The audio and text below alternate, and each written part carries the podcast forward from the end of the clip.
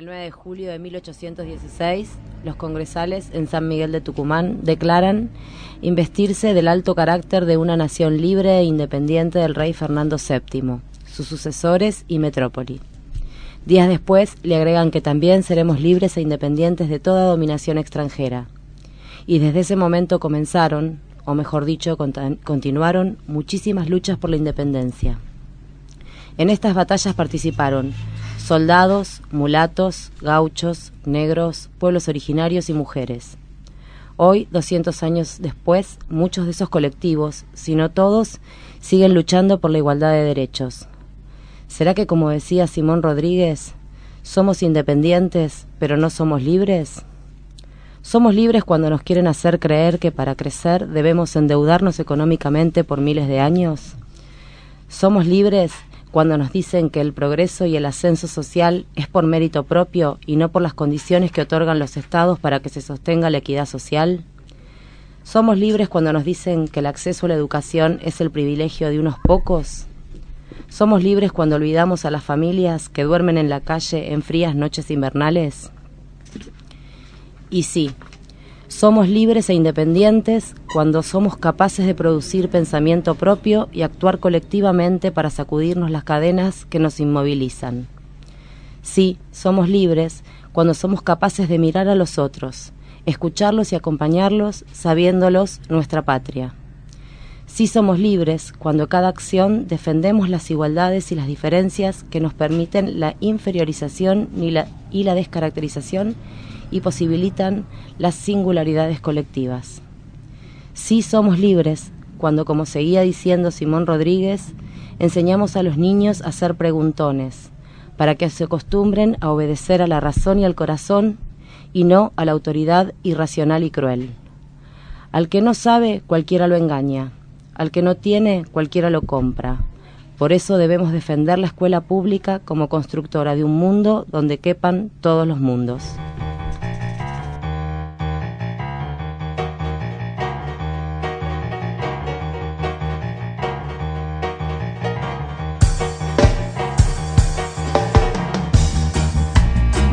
Muy, pero muy buenas tardes a todos, a todas, a todes. Programa número 11 de Paso al Frente, PAF, el programa de los maestros y maestras del Distrito 12. Buenas tardes, compañera Morena, ¿cómo le va? ¿Cómo le va, compañero Javier? ¿Cómo está? Muy bien, la noto afrancesada. Afrancesada. Me puse una boina y parece que, que tengo un look. ¿Eh? Hacía más con una boina de barista. claro, a mí me gustaba que me vinculara más con. Me da más a Claro, bueno, bueno. Bueno, está Compañera bien. Es el frío, frío. Buenas tardes. ¿Qué tal? Buenas tardes, compañeros, ¿cómo están? Bien, muy bien, muertos de frío, ¿no es cierto? Mal, sí, muchísimo frío, muy difícil levantarse a la mañana con este frío. Sí, con calor también. Habría que decretar algo, no sé. Y salir al recreo, porque... Pero hacer el recreo adentro tampoco es una solución. Buenas tardes, compañera Mabel, ¿cómo le va?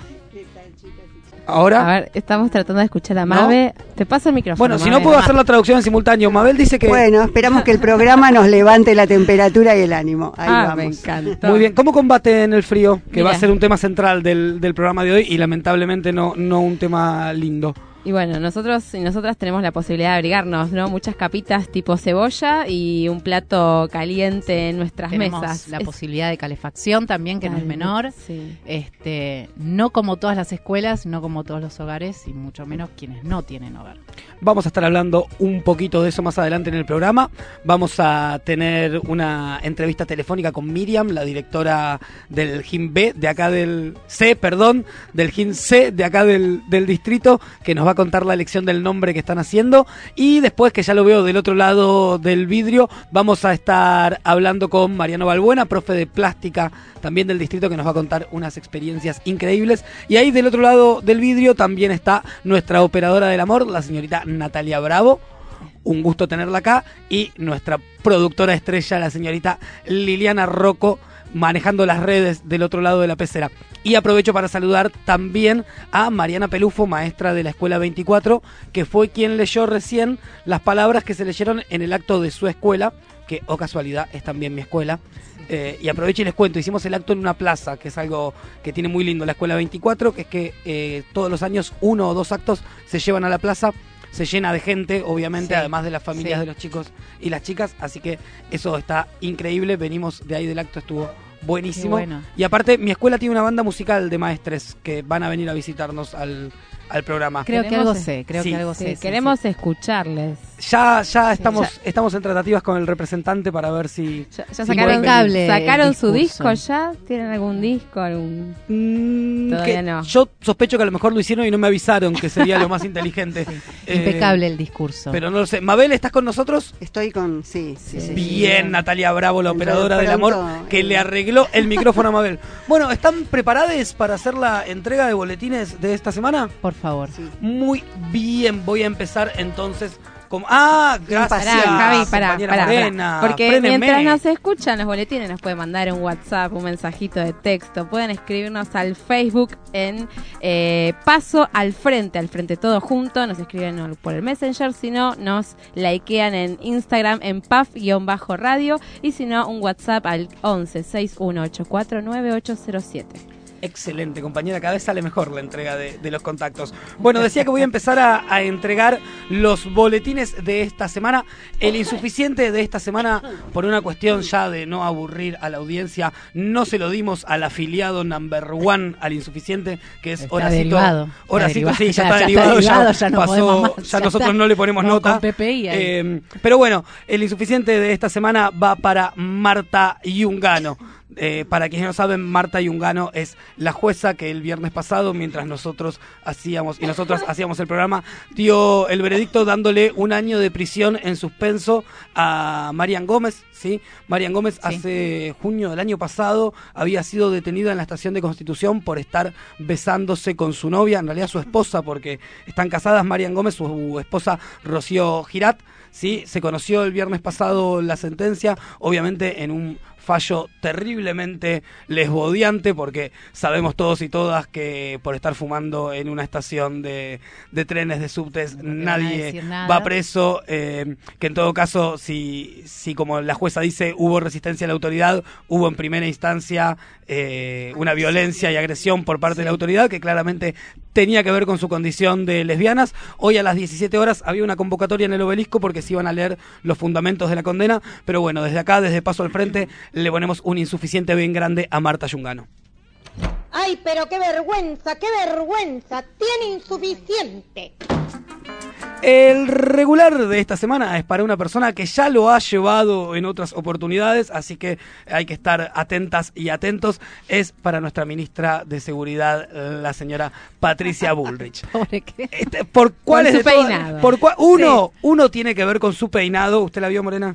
Estuve viendo algunas eh, comparaciones del uso de algunos productos. de- Yo la verdad es que no soy quien para andar juzgando Era- era peinados. una- Era una imagen intervenida. digamos. Peinados ajenos, sí, eso también hay que Dicen- decirlo. sí. Circuló un video Sí. eh, que luego nos enteramos de que era un video adulterado, sí que le Claro. habían retrasado el tiempo para que parezca eh, borracha. Yo después el video lo vi en tiempo real y me pareció lo mismo. Sí, no Eh, es mucho más rápido de lo que Sí, habló. eh, pero no solamente tuvo esa, eso, perdonémoselo también, eran las Sin 8 duda. de la mañana, ¿quién no ha ido de gira alguna vez a trabajar? Se ve que él había tenido una noche agitada, le puede pasar a cualquiera, pero no conforme con eso, el 29 de junio pasado, en las celebraciones en la embajada estadounidense acá en Argentina por la independencia del, del país norteamericano, no tuvo mejor idea la muchacha que disfrazarse de vaquera, de cowboy, con un sombrero Ah, tejano no y un pañuelo al no, cuello. eso no lo vi, me lo perdí. Eh, la verdad es que bastante vergonzoso. Mejor igual que el presidente brasilero Bolsonaro, a quien disfrazaron en la embajada yanqui de Brasilia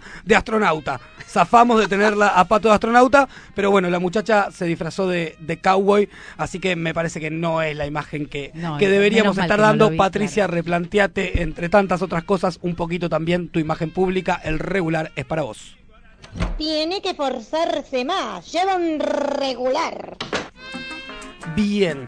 El bueno de esta semana, como lo digo programa tras programa, soy una persona controvertida, así que va a tener controversias. El bueno de esta semana es para un muchacho que participó, no lo voy a adelantar así ustedes escuchan el audio, participó la semana pasada en Rosario, Sí, hubo, hubo en la- en pleno centro de Rosario, en la calle Roca y, Córdoba, que es centro-centro de Rosario, unos malvivientes entraron a un local de ropa a cometer un atraco. Hasta ahí una noticia que se puede dar en cualquier contexto.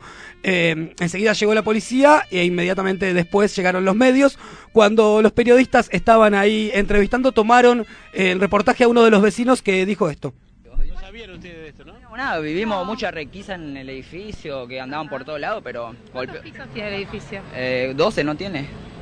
Y, 12, eh, 11. 12, 11, no sé, más o 11, menos. 12 tiene, hace poco vivimos acá igual. ¿Cuántos departamentos por piso?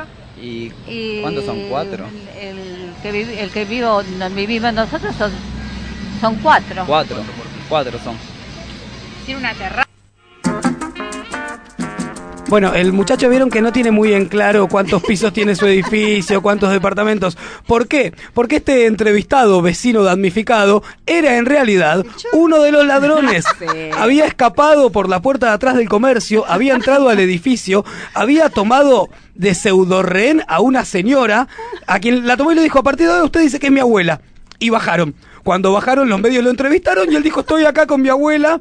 Eh, la señora se la notaba un poco también que, que dudaba, incómoda. claro. Él le apretaba fuerte la mano Sí. y terminó de dar la nota y se fue. Cuando la señora quedó sola, se acercaron y le preguntaron, ¿ese es su nieto? Y la señora confesó, yo no lo conozco. Eh, así que inmediatamente la policía fue, lo arrestó y él dijo, eh, no, pero si yo bajé recién con mi abuela. A lo que le contestaron, la señora dice que no es su abuela. Bueno, pero es como si lo fuera, contestó él. Claro, yo creo que la intensidad del momento compartido generó un vínculo entre ellos. Así que no sé qué nota ponerle, pero la noticia merecía ser comentada. El bueno de esta semana es para ese muchacho. ¿Qué quiere que le diga? Lleva un bueno, otra cosa no le puedo poner.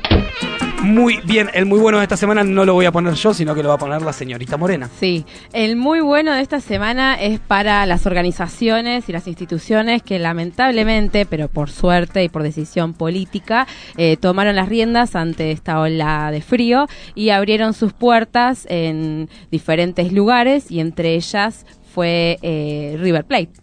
Vamos a decirlo, que abrió el Monumental, tuvo que abrir sus puertas junto a la Red Solidaria, o sea, esto no es una iniciativa eh, extraña, lamentablemente tenemos un jefe de gobierno y, y un, nos el gobierno, el gobierno de la ciudad subestima la cantidad hubo- de hubo personas que están en, los, están en situación de calle, ya con una persona que esté viviendo en esa situación de vulnerabilidad, ya es un problemón. Así que vamos a ponerle un muy bueno a la organización, a las instituciones que pueden solventar y pueden dar un paliativo A la Red en, Solidaria este- de en CAR. esta fría, esta fría ciudad de Buenos Aires de esta semana. Ve que si quiere puede, su esfuerzo merece un muy bueno.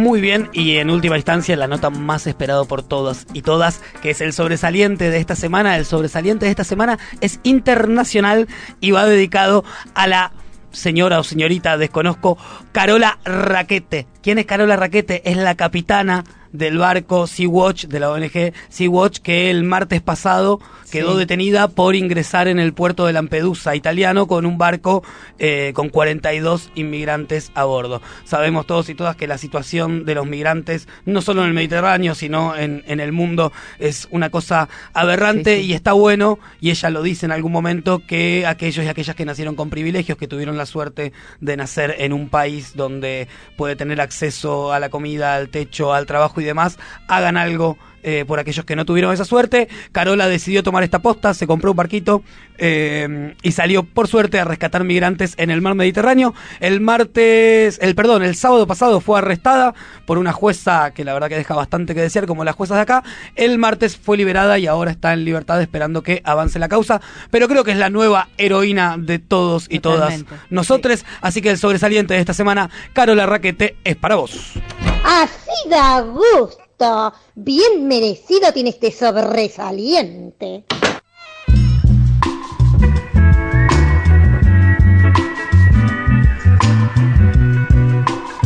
Muy bien, entonces hemos cumplido con los boletines de esta semana y ahora, Mabel, tenemos una comunicación con alguien, ¿no es así? Exactamente. Miriam está en línea, creemos. ¿Sí? Hola, Miriam. ¿Qué tal? ¿Cómo estás? Bueno, Miriam Sosa es la directora del GINC de nuestro distrito. Miriam, contale a nuestras oyentes eh, y oyen, nuestras y nuestros oyentes eh, qué es un GIM para los que no sepan. Sí, eh, ¿qué tal? El- un GIN, eh, la sigla significa Jardín de Infantes Nucleados. ¿Se escucha bien? Sí, sí, perfecto. Ah, bárbaro. Jardín de Infantes Nucleados. O sea, yo soy la directora eh, de tres escuelas, o hay tres espacios de primaria que compartimos con Jardín. En este caso, la escuela 16, la 17 y la 11. La dirección, la sede, está en la escuela 11. Exacto. No tenemos escuela. un espacio propio, eh, con lo cual este, itineramos, la- el equipo de conducción itineramos, vamos por las tres escuelas y atendemos a las familias eh, en nuestra sede. Y la, la parte administrativa también se hace todo en la sede. Bien, Miriam Javier, te saluda, un gusto. Eso es un jardín de infantes nucleado, ¿es así? Ujú, ¿Y sí. es el único tipo de jardines que tenemos acá en el distrito? Eh, no, hay un integral, hay un maternal. Bien. Eh, y después hay algunos gines y no, y nada más, porque acá en el distrito no hay escuela infantil, que es otra modalidad. Bien. O sea, hay gines, hay escuela eh, jardín integral y hay maternal. Bien, bueno, Y Miriam, JIC, perdón, y me lo estoy olvidando, JIC, jardín de infantes común, que es otra modalidad. bien, son todas distintas modalidades, tiene que ver Sí. con si la dirección funciona en el mismo edificio, si atiende Claro, exactamente. sí, sí, Perfecto. Bueno, igual nuestra llamada no tenía tanto que ver con que nos hagas un análisis de la estructura del nivel inicial, que igual es interesantísimo, sino puntualmente preguntarte porque sabemos que están en el medio de una elección, ¿es así?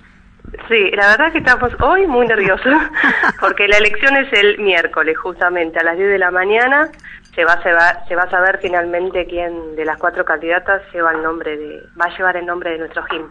Eh, este GIM y otro más son los únicos en, en, este, en el distrito que no tienen nombre.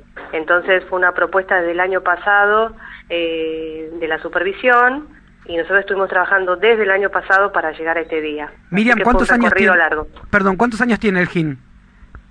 Y el, no, el GIN tiene del ochenta y pico. O sea que hace ya Eh, 30 años que está sin nombre. Claro, claro, nunca tuvo nombre. Yo asumí como directora titular el año pasado. Y cuando hablé con la supervisora en el proyecto distrital, digamos, estaba esta idea. Y nosotros tomamos eso y lo, lo rearmamos de acuerdo al- a cómo organizamos nuestro P institucional en el GIM. Hola Nuestro Miriam. se llama... Sí, ¿qué tal? ¿Cómo estás, Morena? Te habla. Te hago una. Quiero saber cuáles son esas candidatas a, a tener el nombre. nombre. Claro, el nombre. que Desde, ¿Dónde se Bueno, están definiendo? ¿Con quién? Mira, nosotros empezamos pensando eh, entre todas las docentes en un febrero, viste que estamos todas eh, reunidas en un lugar, eh, ponerle un nombre de mujer. O sea, la decisión fue de las docentes, un nombre de mujer, y en principio, para acompañar las efemérides, iban a ser una mujer de nuestra historia.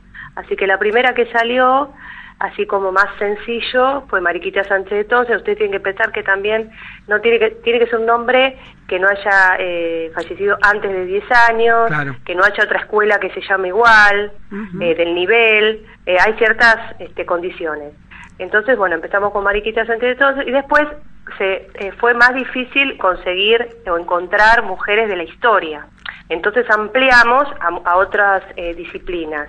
Entonces es Mariquita Sánchez de Thompson, eh, Alicia Penalba, que es una escultora argentina, eh, Doña Obenza, que es una mujer eh, del norte de nuestro país, una coplera, y la última mujer es, una de las cuatro candidatas, es este, La Pascuala. Meneses, que es una mujer eh, que, la historia estuvo eh, cerca de, eh, de San Martín, digamos, en, el cruce de los Andes y demás, que este, quiso participar del ejército de los Andes y en esa época como era mujer no, no pudo y fue rechazada. O sea, fueron, son cuatro mujeres muy distintas y tratamos de, tomar mujeres quizás de la élite como mujeres comunes o mujeres eh, de pueblo y artistas.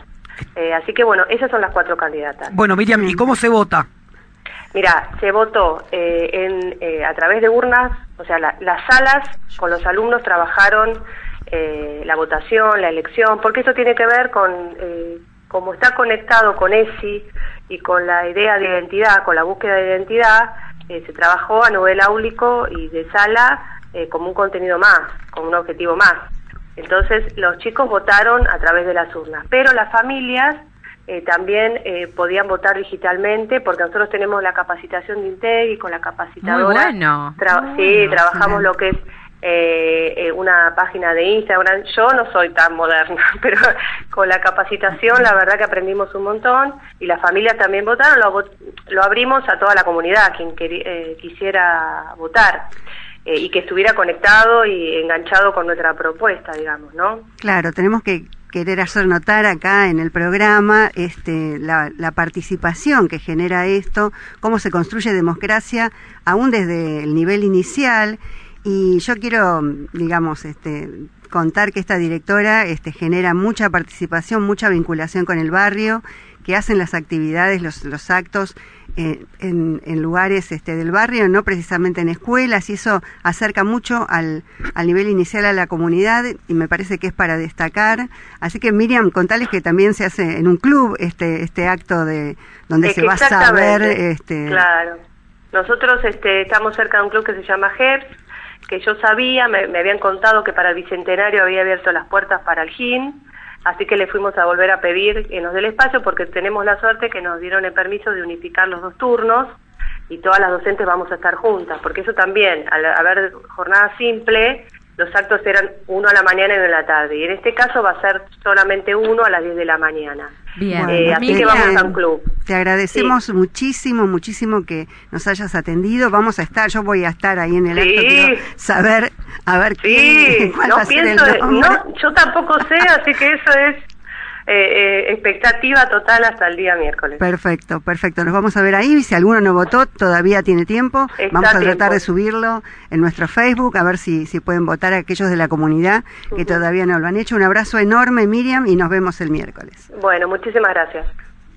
Bien, buenísima la elección. Yo tengo mi candidata. ¿Vos tenés la tuya, Mabel? Yo ya voté. ¿Quién votaste? ¿Se puede decir? Ay, pero es, es secreto. Es secreto, por la escultora yo voté. ¿Por la escultora? Ah, no, yo, mi- yo voté a, a Pascuala. Perfecto. Eh, Bueno, Hermosa vamos- historia que se, se hizo pasar por. Pascual y Sí, cuando se dieron sí, cuenta sí, la sí. mandaron de vuelta. Bien, voy a presentar el tema musical, pero antes voy a decir cuál fue la consigna de esta semana. Sí. Como vamos a estar hablando en el bloque que viene con Mariano, que es profe de plástica, pedimos que nos sugieran canciones que tengan que ver con pintar, canciones que tengan que ver con dibujar, no así canciones Con que colores. mencionen colores, que hubo gente que malinterpretó la consigna. La interpretación libre. Interpretación libre, está muy bien. Está bien. No, quiero saludar a Lula Gaby, a Romina Pupo, a Ani González y a Seba Mackenzie que propusieron altos temas Sí. y decir que vamos a escuchar en primera instancia Acuarela de Toquinho. En los mapas del cielo el sol siempre es amarillo y la lluvia o las nubes no pueden velar tanto brillo. Ni los árboles nunca podrán ocultar el camino de su luz hacia el bosque profundo de nuestro destino. Esa hierba tan verde se ve como un manto lejano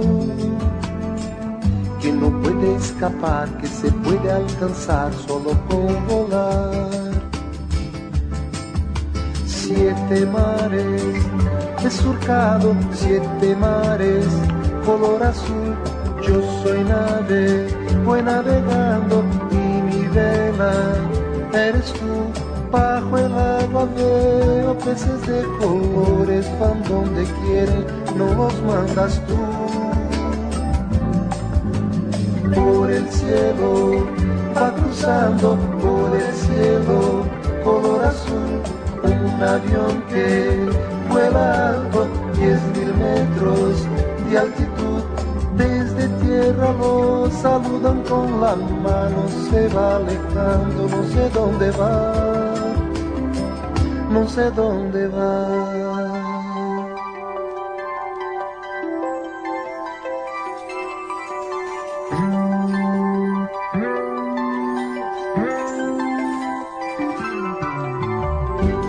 Tramo de vía cruzando un paisaje de ensueño. En un tren que me lleva de nuevo a ser muy pequeño.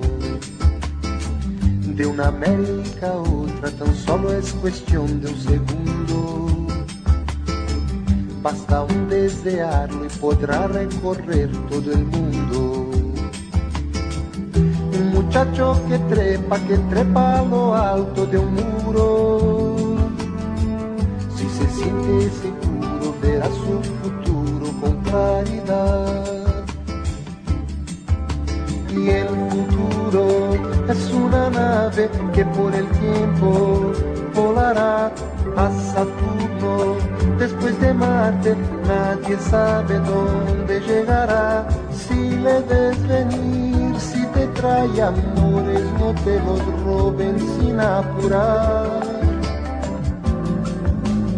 Aprovecha los mejores que después no volverán. La esperanza jamás se pierde, los malos tiempos pasarán.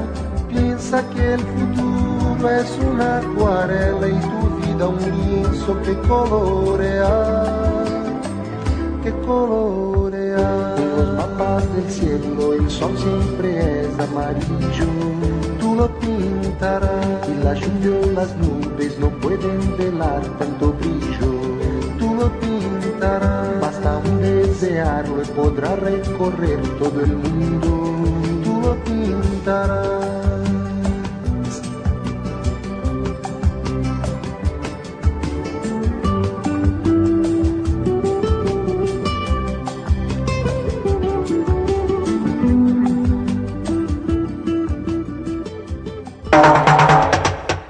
Más me gusta de la escuela es estar en música y en el recreo también es divertido y educación física. Lo que más me gusta de la escuela pública es que es laica, gratuita, inclusiva y abierta a la diversidad. PAF, Paso al Frente, la voz de la escuela pública en el aire.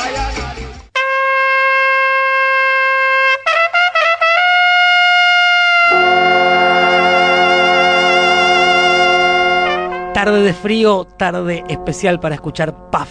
Paso al frente, el programa de maestros y maestras del distrito 12.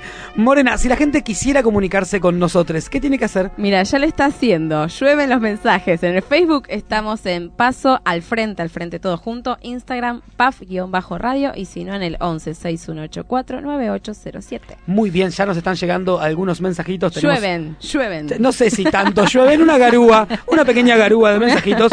Nos escribe Elis felicitándonos por el programa, saludando a Mabel, diciendo que estuvo en el acto de la 24 y que estuvo increíble que aguante la escuela pública. También nos había escrito más temprano Angélica, más tarde vamos a hablar porque Angélica nos tiró, hablamos de Angélica Graciano, así Sí. que nos comentó una de las cositas que íbamos a estar hablando después, así que un saludo para ella si nos está escuchando. Muchas gracias. Después diremos lo que dijo. More, tenemos a nuestro invitado deluxe en el piso. ¿Querés Sí, presentarlo? lo estuvimos presentando en las redes, pero le voy a presentar ahora mismo Mariano Balbuena. Él es profesor de plástica, de educación plástica del Distrito 12. Hizo su magisterio en el IRURTIA, en el profesorado Antonio Berni. Estuvo en el IUN haciendo grandes, va, muchos cursos. Y lo invitamos porque estuvo hace poco en el Museo de Arte Moderno dando una charla sobre arte y educación. Bienvenido, Mariano, ¿cómo estás? Muchas gracias, bienvenido. Va, bienvenidos no, gracias. Gracias por invitarme. Bueno, bienvenidos Bienvenido a tu vida. para mí. Bienvenido- bienvenidos a mi vida, tal cual.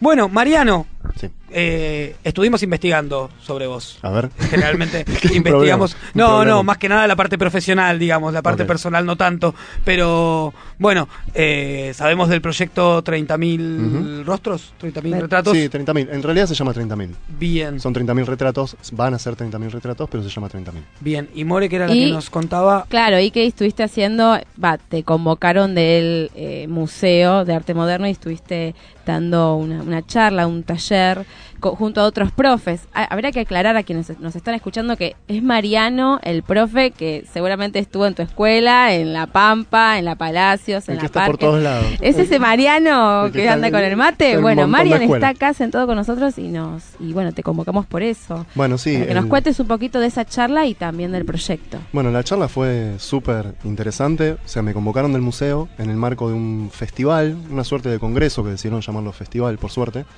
de arte y educación. Y hubo mucha gente dando sus ponencias. Eh, estuvo el archivo de las hermanas Cosettini, no sé, hubo gente realmente muy grosa. Sigo sorprendido de haber sido invitado ahí. Y particularmente me invitaron o me convocaron por el proyecto este que estábamos hablando, 30.000, que es un proyecto que nace en la escuela número 4, provincia de La Pampa. Eh, que la escuela, por si no la conocen, está en el medio de una plaza, en Gabón y Caracas. Y es una plaza que tiene 300 metros de rejas, más o menos. Entonces la propuesta es que entre muchísimas escuelas generemos 30.000 retratos. Eh, no hace falta aclarar el porqué del número, me parece. Y por suerte ya se abrió toda la capital el proyecto. Se van sumando varios distritos, ya debe haber más o menos 40 escuelas que están participando, que Bien. mandan fotos, que están ahí a pleno con los retratos. Y la propuesta es que cada escuela, cada una de las 100, genere 300 retratos. Esa es como la, la parte A del proyecto. Bien, Marian, vuelvo un chiquitín para atrás. Sí, ¿A vos te convocan del museo porque vos mandás una propuesta, No. porque alguien sugiere tu nombre? Eh, ¿Tiene que ver con tu actividad como artista plástico? ¿Tiene que ver con tu actividad como Viene, viene de varios frentes, me parece. Eh, por un lado, conozco por la profesión a la gente que está trabajando en el museo, en el área de, educa- en el área de educación, en el departamento de educación. Y a principio de año, en las, com- en las capacitaciones que tuvimos, hubieron varias capacitaciones que fueron ahí, en el museo. Mm. Eh, a cargo de Agustina Meola y Laila, un apellido muy difícil griego. Eh, estuvimos en las capacitaciones, estuvimos ahí intercambiando varias actividades y nada, me convocaron sobre todo porque estuvieron... A ver, la charla estaba apuntada por un lado a catedráticos más ortodoxos, por otro lado a grupos de artistas, grupos eh, colectivos de artistas que hicieron acciones específicas en la jornada del museo. Y por otro lado también fuimos docentes de escuela, de nivel medio y primario. Hmm. Eh, en ese marco fui convocado. Y- Y, también porque las chicas conocen y ubican los proyectos con los que estamos trabajando. Y el proyecto en sí se basa en una, un planteo, en una, en una base de, de- de comparación o de contraposición que vos haces sobre el arte y la educación, ¿no? Vos tenías ahí también el Sí. título, no Claro, el título de la charla fue eh, Tocó el timbre todos a las jaulas. jaulas, sí. Sí. Entonces, Eh, entonces, Desarrolle. ¿Cómo- desarrolle. cómo llegamos a las jaulas? maestro. Y a las jaulas llegamos eh, porque considero que, si bien nuestra lucha es desde la educación, es una lucha a la hiperestructura escolar. Eh, y esta hiperestructura considero que responde a intereses eurocentristas de hace como mínimo 200 años. Y es una estructura fabril. Y, y empiezo a ver grandes contradicciones con el aula, con la idea de aula. Eh, desde, esto lo mencionaba en la charla, me cruzo a diario con colegas que es, no veo la hora de salir del aula, no me banco más a los pibes en el aula, quiero agarrar una secretaría para salir del aula y es como una especie de encierro en sí mismo y que los pibes también están ahí. Eh, y me parece que la contraposición sucede en la idea que tenemos de educación plástica, que también responde a 200 años, ya desde el término. Responde a la idea de arte moderno, que es una idea de arte más contemplativa, donde se busca la belleza, donde se busca la poética del espíritu, etcétera, etcétera. Y ahora estamos en otro canon del arte que es el arte contemporáneo, que es otra plataforma, es otra idea, busca una ruptura desde otro sentido, desde otro lugar, busca específicamente la, la ruptura y la intervención del espacio, por ende posiciona al espectador en otro lugar, en otro rol mucho más activo. Entonces ahí está en jaque la, la educación plástica con el arte contemporáneo. Mariano, y esto que vos ubicás de un lineamiento más acorde a lo que era eh, el arte moderno y no el arte contemporáneo, ¿se refleja en el diseño curricular de- del área de plástica? Cuando uno lee el diseño, ¿puede, ver eso? Pero no, no, el diseño curricular tiene varias aristas por las que podés escaparte por una vertiente, digamos. Mm. El tema es que la estructura escolar no lo permite. No permite en 45 minutos estar dentro de un aula y poder generar grandes transformaciones espaciales. Mm. Entonces la propuesta es un poco cómo podemos tomar a la idea del arte contemporáneo y de qué forma se puede aplicar, en principio, educación plástica. O cómo podemos tomar esta idea de ruptura y aplicarla directamente a la escuela. Algo que empezó a, a suceder en la cuando me reuní con, con, otros- con otras personas que participaron de la charla, es por qué arte es solamente educación plástica y no es música y no es literatura. Claro, Mm.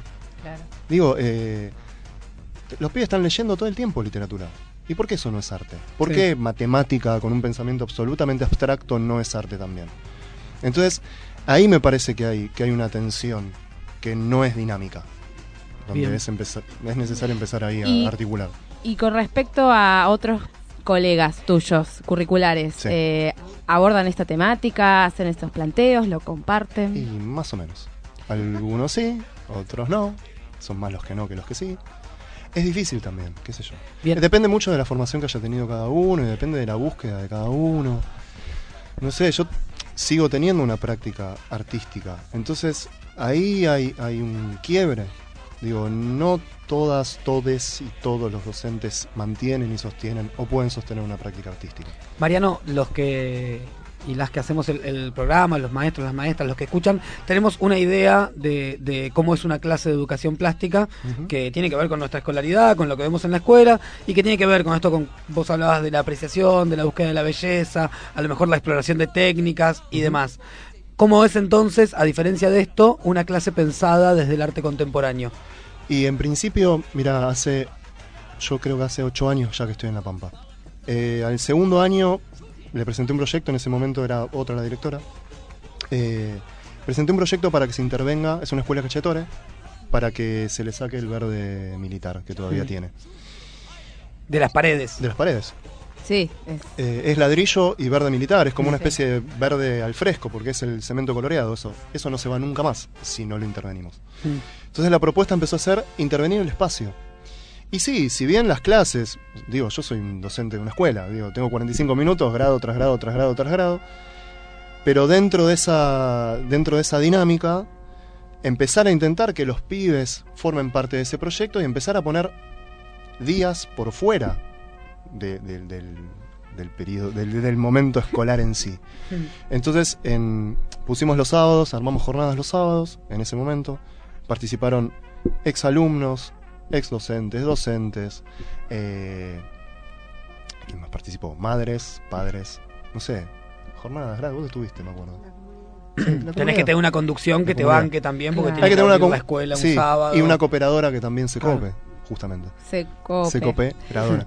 sí. Bien, ¿y qué hicieron? Y empezamos a intervenir en la escuela, empezamos a pintar, a, a cambiarle el color. Para, para quienes no saben o no están muy cercanos a, o cercanas a las expresiones artísticas, ¿qué es una intervención? ¿Podés contar de qué se trata Sí, intervenir? una intervención sería, eh, a ver, en principio ya no es más un soporte bidimensional. No es que ya un artista trabaja solamente desde el plano, desde una tela o desde el papel. Cualquier tipo de espacio que un artista elija ya es un espacio a intervenir. Entonces, intervención empieza a, estar contextualizado, en primer lugar, en un espacio. Un espacio específico. Entonces, dentro del arte contemporáneo, eso se llama site specific o sitio específico. Ese trabajo de sitio específico es la elección concreta del espacio más empezar a contemplar un montón de factores. Cómo va a vincularse el espectador con ese espacio. Y lo interesante para mí del arte contemporáneo es que plantea una interrelación de disciplinas. Ya no es más la idea de una disciplina estanca como dibujo, pintura, escultura, grabado, fotografía. Estamos hablando de si hay un espacio específico a intervenir, hay un montón de factores que tienen que estar articulados para que eso se dinamice. Básicamente una intervención es eso, elegir un espacio e intervenirlo. Puede ser desde sonido, movimiento, visual, no sé, es un sinfín de cosas. Bien, Mariano, y la pregunta es, o sea, esta propuesta que vos traes, que está buenísima, eh, ¿existen instancias o espacios donde vos sientas que puede expandirse hacia otros lugares? Porque cuando te preguntábamos por los colegas, decías que bueno, que algunos eh, tenían un poquito la visión Y bueno, que- mira- tuya y que la gran mayoría no. ¿Desde dónde se trabaja esto? Digo, ¿cómo se convence a los compañeros de que otra plástica es posible? Es que no creo, no creo que sea una cuestión de convencimiento. Me parece que, que el- una de las cuestiones que tiene el arte contemporáneo es que es lo suficientemente poderoso como para irrumpir. Eh, entonces es algo que irrumpe, es algo que está, que está sucediendo. No, yo no, no es que estoy enarbolando la, bandera del arte contemporáneo y soy un portavoz. No, es algo que es de este momento y nos atraviesa a todos. Y en este atravesarnos a todos, creo que lo interesante, eh, que esto también lo mencionaba en la charla, me parece que a todos los que más o menos tenemos la suerte de ir a un museo o una galería o a cualquier espacio de arte, nos topamos con obras de arte contemporáneo que nos quedamos afuera, que no las entendemos, que no tenemos códigos como para interrelacionarnos con eso, que nos evidencia todos los prejuicios. Creo que desde ahí específicamente trabaja el arte contemporáneo. Entonces, en el momento que todos estemos empezando a... que estemos dispuestos a toparnos con nuestros propios prejuicios, decir, ah, bueno, ok, eh, la verdad que no estoy entendiendo nada, no tengo por qué criticarlo y está bueno que me interiorice eh, y empiece a, a comunicarme con esto que sucede. Me parece que hasta que eso no pase, Bien, ¿y cómo hacemos para que, digo, cómo fomentamos que Con eso acciones. pase? Sí, Con y acciones específicas. Y las escuelas es que... que- no pueden acceder a esa, esa salida, a ese museo, ¿de qué manera se pueden acercar? Mirá, en principio, con respecto a este proyecto, creo que es con la acción específica de llevarlo a cabo. La primera instancia es que cada escuela genere 300 retratos, hay una medida específica porque es para intervenir específicamente en las rejas de esta plaza. Entonces armé, armé todo un PDF con todo especificado. Entonces el trabajo va a ser en el aula, ponele, pero cuando el 24 de marzo, después del acto, nosotros armamos una jornada con toda la escuela generando los retratos en el patio. O sea, no usamos el aula. Fueron los 300 pibes que están en la pampa trabajando en el patio. Entonces, hay maneras de empezar a, romper un poco entre la dinámica del hacer y los espacios que uno elige para llevar a cabo lo que hace. Ahora, no termina en la producción de los retratos, va a estar el día del montaje. Entonces, el día del montaje va a ser una jornada específica donde van a estar todas las escuelas afuera. Y eso también empieza a tener una noción de estamos interviniendo en un espacio que es público y nos pertenece. Después hay otra instancia que es que esto termine en la edición de un libro, que, estaría buenísimo que, que participe alguna editorial independiente, que aunque sea un ejemplar quede en el acervo bibliográfico de cada escuela. Y después hay una cuarta instancia que es que esto se remonte, o sea, que haya otra instancia de montaje nueva con la presentación del libro en algún espacio institucionalizado. Ese es como todo el proyecto. Bien, entonces estamos interviniendo rejas y estamos Sí. saliendo de esa estamos- manera de las jaulas. De la jaula y estamos poniendo los retratos por delante de las rejas y no por detrás. En tu proyecto hay una frase que habla desde la ausencia de una parte del cuerpo. Sí. ¿Podés comentarnos un poquito? Que Sí. estaría bueno desarrollar. Sí, tomé a Merleau-Ponty, eh, que más que la idea de cuerpo que tiene, que es súper interesante, me, me resulta como muy movilizadora la idea de memoria que él tiene. Él habla de una memoria, de diferentes estratos de la memoria, sensoperceptiva, física, mental, bueno, mu- muchos tipos de memoria. Y lo que él plantea es que nuestro campo perceptivo está a partir del uso de la memoria en el presente. Bien. O sea, nosotros eh, registramos y percibimos, no es que percibimos un auto en la calle, sino que percibimos el recuerdo previo que tenemos de un auto. Entonces hay un momento donde nosotros nos topamos con, con un aprendizaje de algo, pero después, al momento de accionar en la vida, aplicamos la memoria constantemente. Claro. Eh, entonces, en ese constituir, tomando tus palabras, de la memoria, me, me parece fundamental entender que la memoria es una acción en el presente, es una acción activa. Y en tanto y en cuanto nosotros no modifiquemos y no accionemos la memoria, y hay cosas que van a seguir sucediendo. Bien, está bueno eso. Yo eh, cuando leí el, el proyecto tuyo busqué un poquito al, al respecto de Merleau-Ponty a ver qué, quién era, qué, qué recomendás para acercarse al, al autor. Ah, uy, mi memoria es muy mala. Hay un seminario, hay un seminario eh, que se llama, creo que son 10 consideraciones con respecto a la percepción, algo así. Después, lo- después se los mando bien. Bien. Eh, que ahí es como una muy buena síntesis de su pensamiento. Bien. Bueno, Mariano, para ir cerrando, eh, ¿para cuándo estimamos los 30.000? Para finales de noviembre, Bien. sí. Eh, así que hay que motorizar después de las vacaciones, hay que remotorizar la difusión y ahí meterle power para que se sumen las escuelas que están ahí todavía en duda. Eh, finales de noviembre. Bien. principio de diciembre, por ahí. Bueno, contá con nosotros para, para darle difusión al, al proyecto que, que Muchísimas nos encanta. gracias. Muchísimas gracias. Bueno, Bueno, Mariano, gracias Marian por venir y bueno, quienes nos están escuchando, súmense, se pueden poner en contacto con vos. Claro que sí, está, sí, que se contacten conmigo o con ustedes o la red está Hacemos tejida y la puente. estamos tejiendo. Dale. Así que muchísimas gracias por la invitación. Bien, nos quedamos charlando un ratito con Mariano nosotros. Mientras tanto, les oyentes van a escuchar Samba y Acuarela de Rally Barrio Nuevo. Con tu pollera que vuela, bailo esta samba sin prisa. Tus movimientos me llevan como un cometa en la brisa. Tus movimientos me llevan como un cometa en la brisa. Ya me estoy acomodando en este instante del tiempo. Tus pies dan vueltas y vueltas,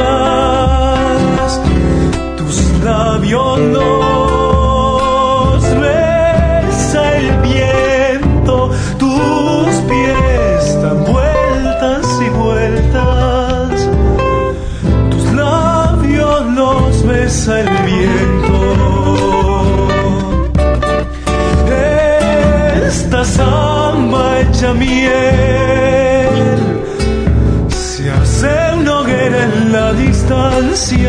Quiero hacerte el amor en las mañanas de Santiago, pintar con tu acuarela mis ocasos. Quiero hacerte el amor en las mañanas de Santiago, amanecerme samba entre tus brazos.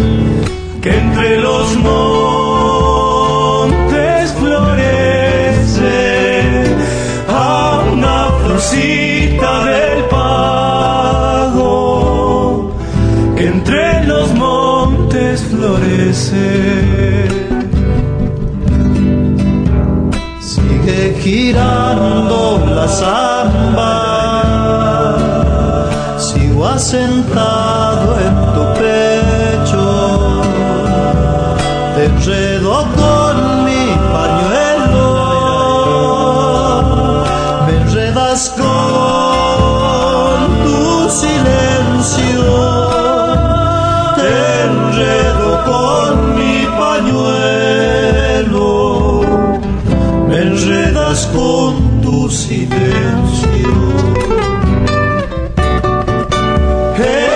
Esta samba hecha miel se hace una hoguera en la distancia. Quiero hacerte el amor en las mañanas de Santiago, pintar con tu acuarela mis ocasos.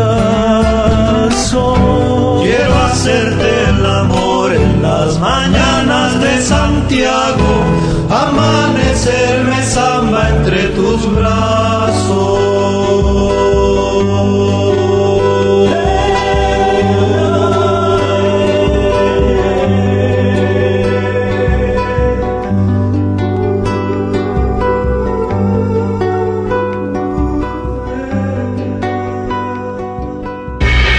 Lo que más me gusta de la escuela es, es el recreo y también los amigos que te ayudan algunas veces cuando te equivocas. Lo que más me gusta de la escuela pública es que brinda igualdad de oportunidades. Paso al frente. La voz de la escuela pública en el aire. Último bloque del programa número 11 de Paso al Frente, el programa de los maestros y maestras del distrito 12. Eh, tenemos más mensajes de gente que nos saluda, nos saluda Sole, que está muy bueno el programa, eh, y nos saluda Leandro, que es la primera vez que nos escucha y que también le copa. Y yo quiero saludar a Gise, compañera acá de, de la radio, que está haciendo una cobertura interna que seguramente salga mañana en Despertate Che, que tiene que ver con el censo de personas en situación de calle, se está haciendo ahora en ATE, eh, se están dando los resultados. Obviamente el censo arroja que hay más personas que el año pasado, eh, son 600 censistas de más de 30 organizaciones y el número al que llegaron son 7.248 personas viviendo en situación de calle en la ciudad. Eh, la verdad es que esto es terrible. Mabe, vos tenés algo para invitarnos al respecto, ¿no es cierto? De una jornada de ollas populares, digo bien. Espera que lo voy a buscar nuevamente, porque bueno, la UTE es una de estas organizaciones eh, que está sumada, digamos, a, tratar de paliar esta terrible situación. Y el 6 de julio a las 13 horas, eh, en el Isauro Arancibia, nos convocamos. Eh, porque bueno, es, va a ser una jornada de ollas populares por una ley de emergencia alimentaria. Democracia sin hambre pedimos. No es el frío, sino es el neoliberalismo. Así que bueno, la UTE está convocando el 6 de julio a las 13 horas frente al Isauro para poder colaborar con para que ningún eh, argentino esté pasando hambre eh, con estas temperaturas bajísimas. Muy bien, y ahora sí el momento más esperado de la tarde. La licenciada viene a traernos su columna sobre vivir en la escuela. Bueno, ¿qué tal? Buenas tardes. Bueno, eh, la consigna de esta semana tenía que ver con el liderazgo. Fue una consigna un poco compleja. Difícil, yo me la Com- Sí, sí, compleja, me lo han dicho, me lo han dicho. Este, bueno, cuando uno piensa en liderazgo, yo creo que una de las primeras cosas que se me pasa por la cabeza es nana, nana, nana, nana, líder de los Simpsons, por supuesto. Claro que sí. Y eh, la segunda es eh, que pensamos en aquellas figuras de autoridad dentro de la escuela, o sea, más precisamente en los equipos de conducción.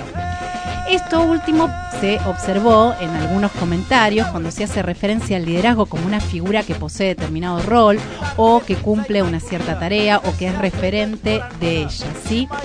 Por eso está bueno comenzar a diferenciar el término autoridad del término liderazgo.